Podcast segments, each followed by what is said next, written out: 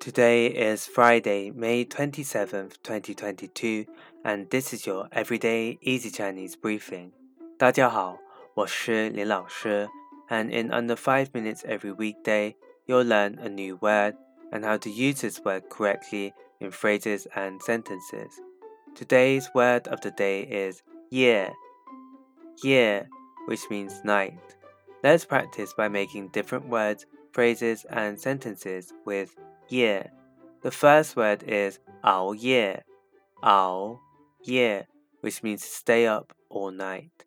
A way of using it in a sentence is 你最好不要熬夜。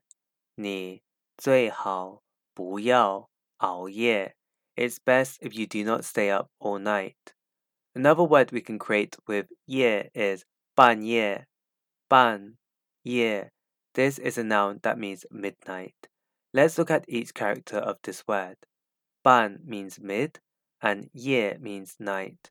A way of using it in a sentence is 半夜了，你为什么还没睡？半夜了，你为什么还没睡？It's midnight. Why are you not asleep yet?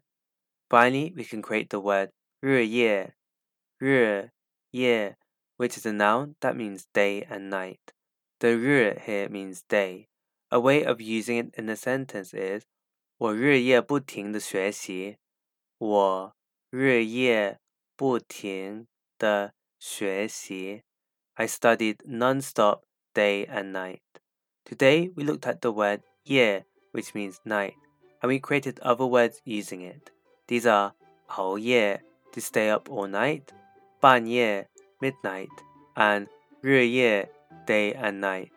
To see this podcast transcript, please head over to the forum section of our website www.everydayeasychinese.com where you can find even more free Chinese language resources.